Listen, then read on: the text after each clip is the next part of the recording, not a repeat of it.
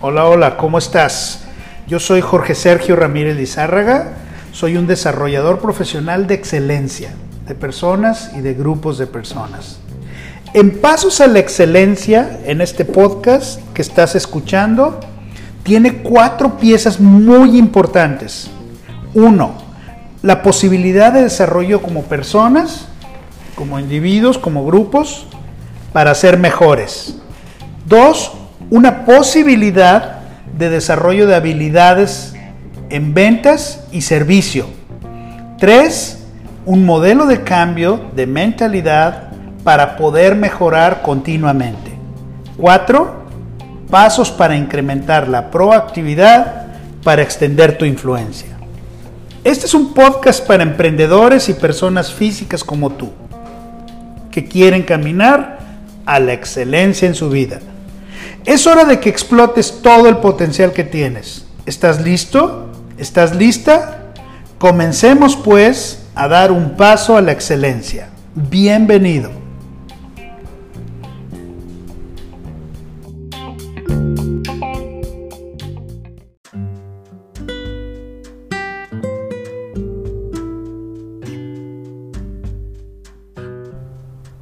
Hola, hola.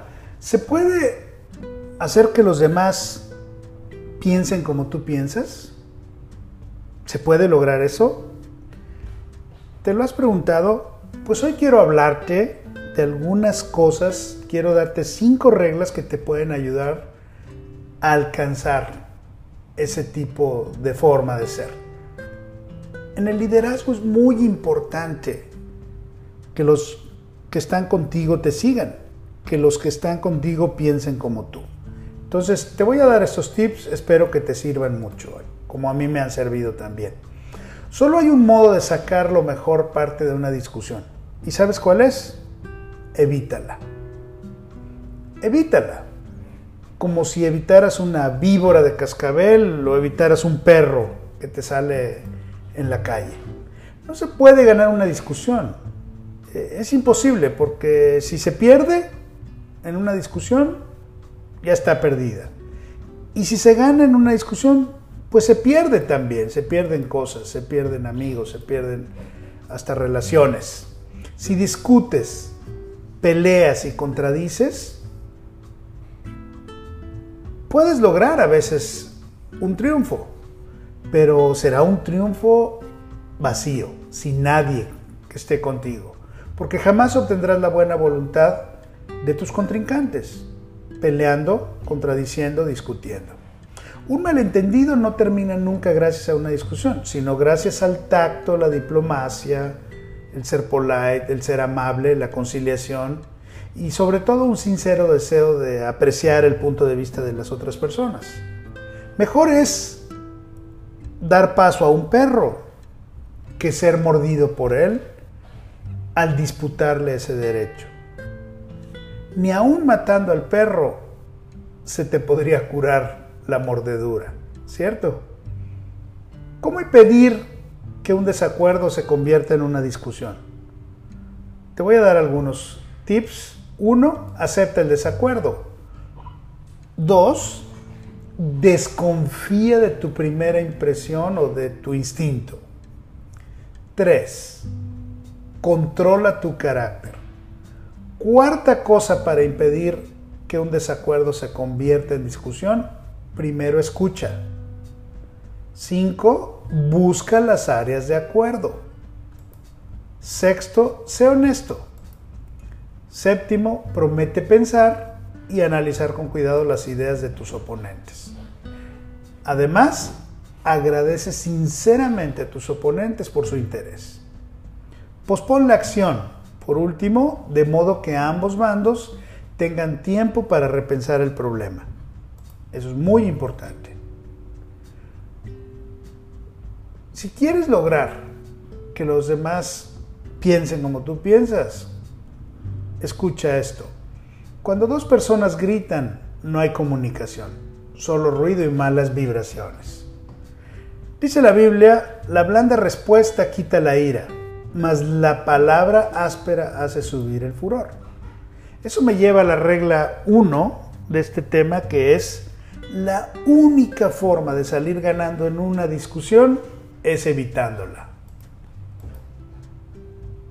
Si le dices a una persona que se equivoca, le has dado un duro golpe y directo a su inteligencia, o a su juicio o a su orgullo, pero sobre todo le has dado a su respeto por sí mismo. No digas que una persona se equivoca y mucho menos lo hagas delante de otros. No digamos, te voy a demostrar tal y tal cosa. Eso equivale a decir, soy más inteligente que tú. Voy a decirte una o dos cosas que te van a hacer cambiar de idea. Trata de ser más sabio que los demás. Si puedes, pero no lo digas. usar frases como me equivoqué, eh, me equivoco con tanta frecuencia, eh, reconocer errores y rectificarlos hace grande y sabio a quien lo practica. Jamás te verás en aprietos por admitir que quizás en esta ocasión te equivocaste. Eso detendrá todas las discusiones y dará a la otra persona el deseo de ser más justo y ecuánime cuando estés hablando con él. Eh, otra cosa importante, pues cambia palabras como eh, sin duda, por cierto, por creo, entiendo, imagino. Cuando tú dices indudablemente o sin duda, atacas a la otra persona. No puede lograrse nada bueno y sí puede hacerse mucho daño si uno le dice directamente a una persona que está equivocada. Solo se consigue despojar a esa persona de su autodignidad. Dice la Biblia también, ponte de acuerdo con tu adversario y hazlo pronto. No hay que discutir con los clientes, con la esposa o con los adversarios. No les digas que se equivocan. No los hagas enojar utiliza un poco de tacto y de diplomacia siempre. Cuando decimos que estamos eh, absoluta e incondicionalmente en lo cierto, por lo tanto también decimos que la otra persona está absoluta e incondicionalmente equivocado. Me lleva a la regla número dos. Regla número dos, jamás digas a una persona que está equivocada. Vamos a seguir. Paso 3. Cuando nos equivocamos, si sabemos que de todas maneras se va a demostrar nuestro error, ¿no será mucho mejor ganar la delantera y reconocer que estamos equivocados por nuestra cuenta? Di tú mismo a todas las cosas invalidadoras que debes estar pensando en la otra persona. O se propone decir y dilas antes de que él haya tenido la oportunidad de formularlas. Y le vas a quitar la razón de hablar. Al admitir nuestros errores, pasan tres cosas. Uno, se limpia el aire de culpa. Dos, se eliminan las actitudes defensivas. Y tercero, a veces ayuda a resolver el problema que se había provocado antes. Y no sucede nada. Puede salir volando limpiamente de esa situación. Cualquiera puede tratar de defender sus errores, pero las personas inteligentes mejor los admiten. Peleando no se consigue jamás lo suficiente, pero cediendo se consigue más o mucho más de lo que se esperaba. Si tú quieres lograr que los demás piensen como tú piensas, sigue esta regla número 12. Si tú estás equivocado, admítelo. Admítelo rápida y enfáticamente. Logra que los demás piensen como tú. Si el corazón de un hombre está lleno de discordia, lleno de amargura y malos sentimientos contra ti, no puedes tú atraerlo a tu manera de pensar. Por ejemplo, los padres regañones, los patrones mandones, los esposos o esposas rezongones, deben comprender que a nadie le gusta cambiar de idea. Decía Abraham Lincoln, Una gota de miel caza más moscas que un galón de hiel. Si tú quieres lograr que los demás piensen como tú, fíjate, la bondad, la amabilidad y la apreciación para con el prójimo puede hacerle cambiar de idea más velozmente a todos los regaños y amenazas que puedas darle a cualquier persona. Sea amable, sea bondadoso, aprecia a los demás. Eso me lleva a la regla de decir la siguiente que dice, empieza en forma amigable. Regla número 4, siempre empieza las cosas en forma amigable. Cuando hables con alguien, no empieces discutiendo las cosas que tienen o piensan diferentes. Empieza por algo en lo que coincidan. Empieza destacando las cosas en que están de acuerdo mejor. Sigue acentuando que los dos tienen el mismo fin, que la única diferencia es el método y no el propósito al que quieren llegar. ¿Qué pasa cuando decimos no? ¿Qué sucede cuando decimos no? Pues todo nuestro organismo, nuestro sistema glandular, sistema nervioso, nuestros músculos, se ponen en un estado de rechazo. Todo el sistema neuromuscular, en suma, se pone en guardia contra la aceptación. Puede haber una especie de retirada física, si lo queremos ver así, una retirada mental. Eh, y bueno, el método socrático, obtener una respuesta sí, sí, hacer preguntas con las cuales tienen que convenir con las personas con las que estás hablando. La próxima vez que deseamos decir a alguien que se equivoca, hagamos una pregunta amable, una pregunta que produzca un sí, sí. Eso me lleva a la regla número 5. Consiga que la otra persona diga sí, sí inmediatamente. Hay que hacer preguntas no todas las preguntas son malas. Tenemos que aprender a hacer buenas preguntas. Casi todos nosotros cuando tratamos de atraer eh, a las demás personas, a nuestra forma de pensar, a nuestra forma de ser, hablamos demasiado. La verdad es que hasta nuestros amigos prefieren hablarnos de sus hazañas, de sus aventuras, de sus logros, antes que escucharnos hablar de lo nuestro. Si quieres tener enemigos, supera a tus amigos. Si quieres tener amigos, deja que tus amigos te superen en algunas cosas. Cuando nuestros amigos nos superan, tienen sensación de su importancia, pero cuando los superamos se sienten pues inferiores, se sienten celosos con nosotros, envidiosos, y eso normalmente no es nada bueno. Eso me llega a la regla número 6, permite que la otra persona sea quien hable más. Regla número 6, deja que la otra persona sea la que hable más que tú. A nadie, a nadie le agrada sentir que se le quiere obligar a, que compre o haga una cosa determinada. Todos preferimos creer que nosotros fuimos los que compramos, eh, los que se nos antoja y aplicamos nuestras ideas a las cosas. Nos gusta que se nos consulte acerca de nuestros deseos, de nuestras necesidades, de nuestras preferencias, de nuestras ideas en general. Al hombre hay que enseñarle como si no se le enseñara y proponerle lo desconocido como olvidado. Y, y esto me lleva a la regla número 7. Permite que la otra persona sienta que la idea es de ella.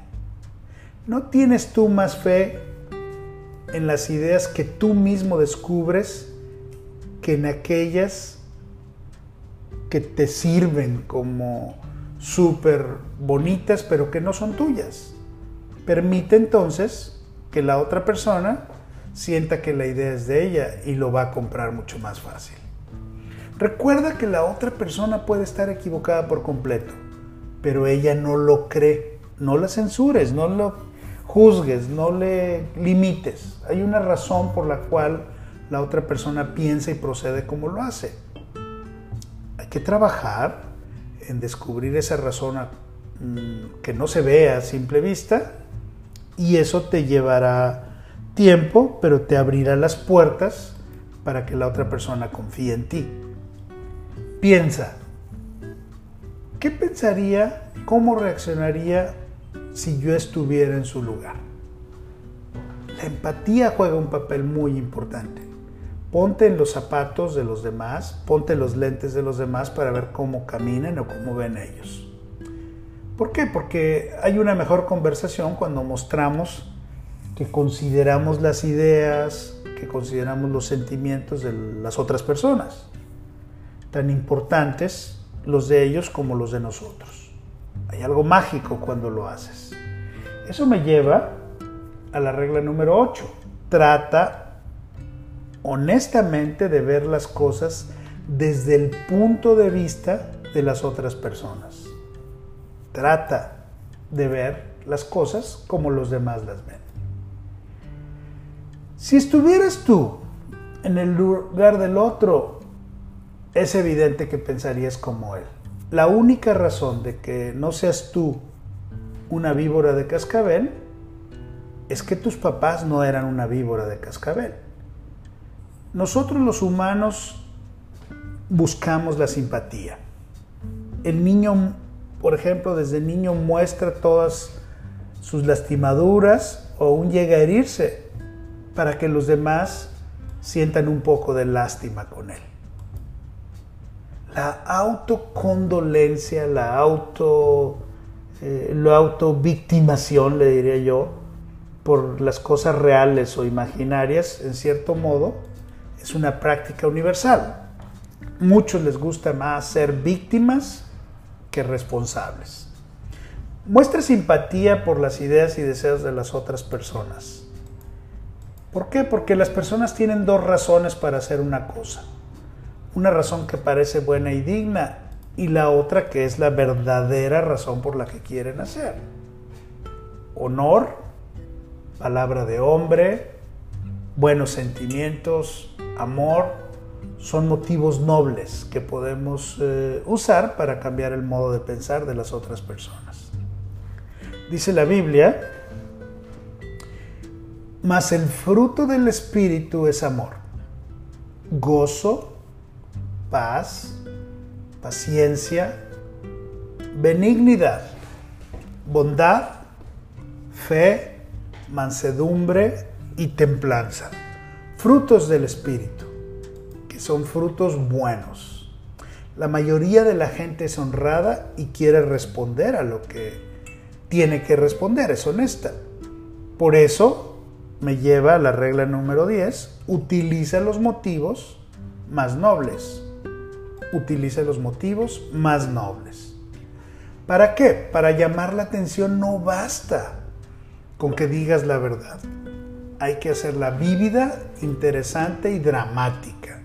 Por ejemplo, eh, los fabricantes de un nuevo veneno para ratas dieron a los comerciantes una vidriera que contenía dos ratas vivas.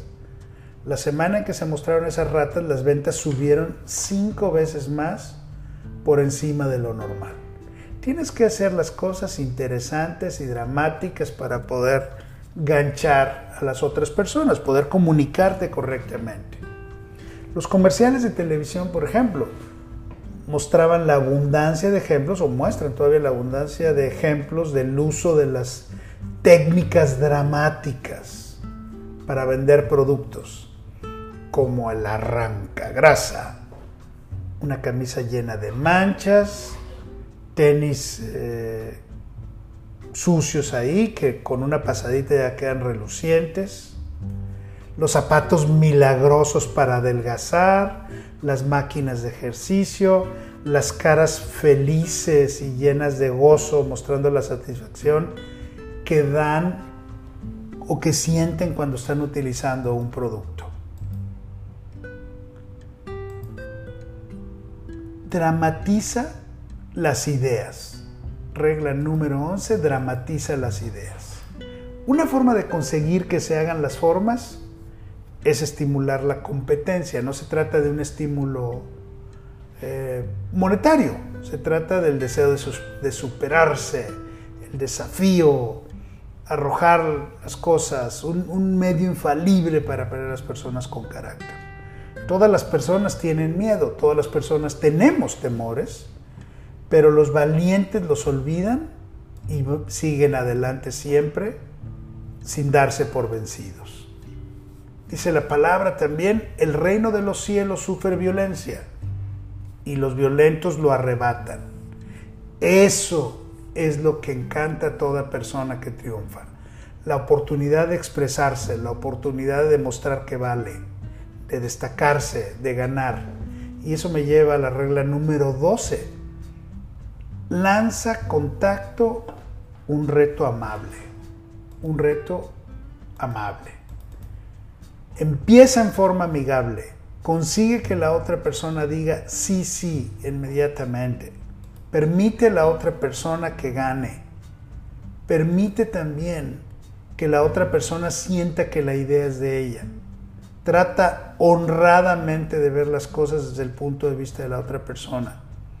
Muestra simpatía por las ideas y deseos de los demás. Y utiliza los motivos más nobles dramatiza tus ideas. Lanza contacto, un reto amable, si tú quieres que los demás piensen como tú piensas.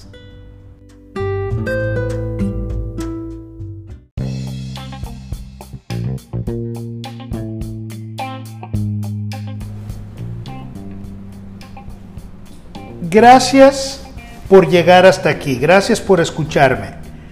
Pasos a la excelencia, esto fue todo por hoy. Espero que encontraste algo de valor, pues esa es la intención.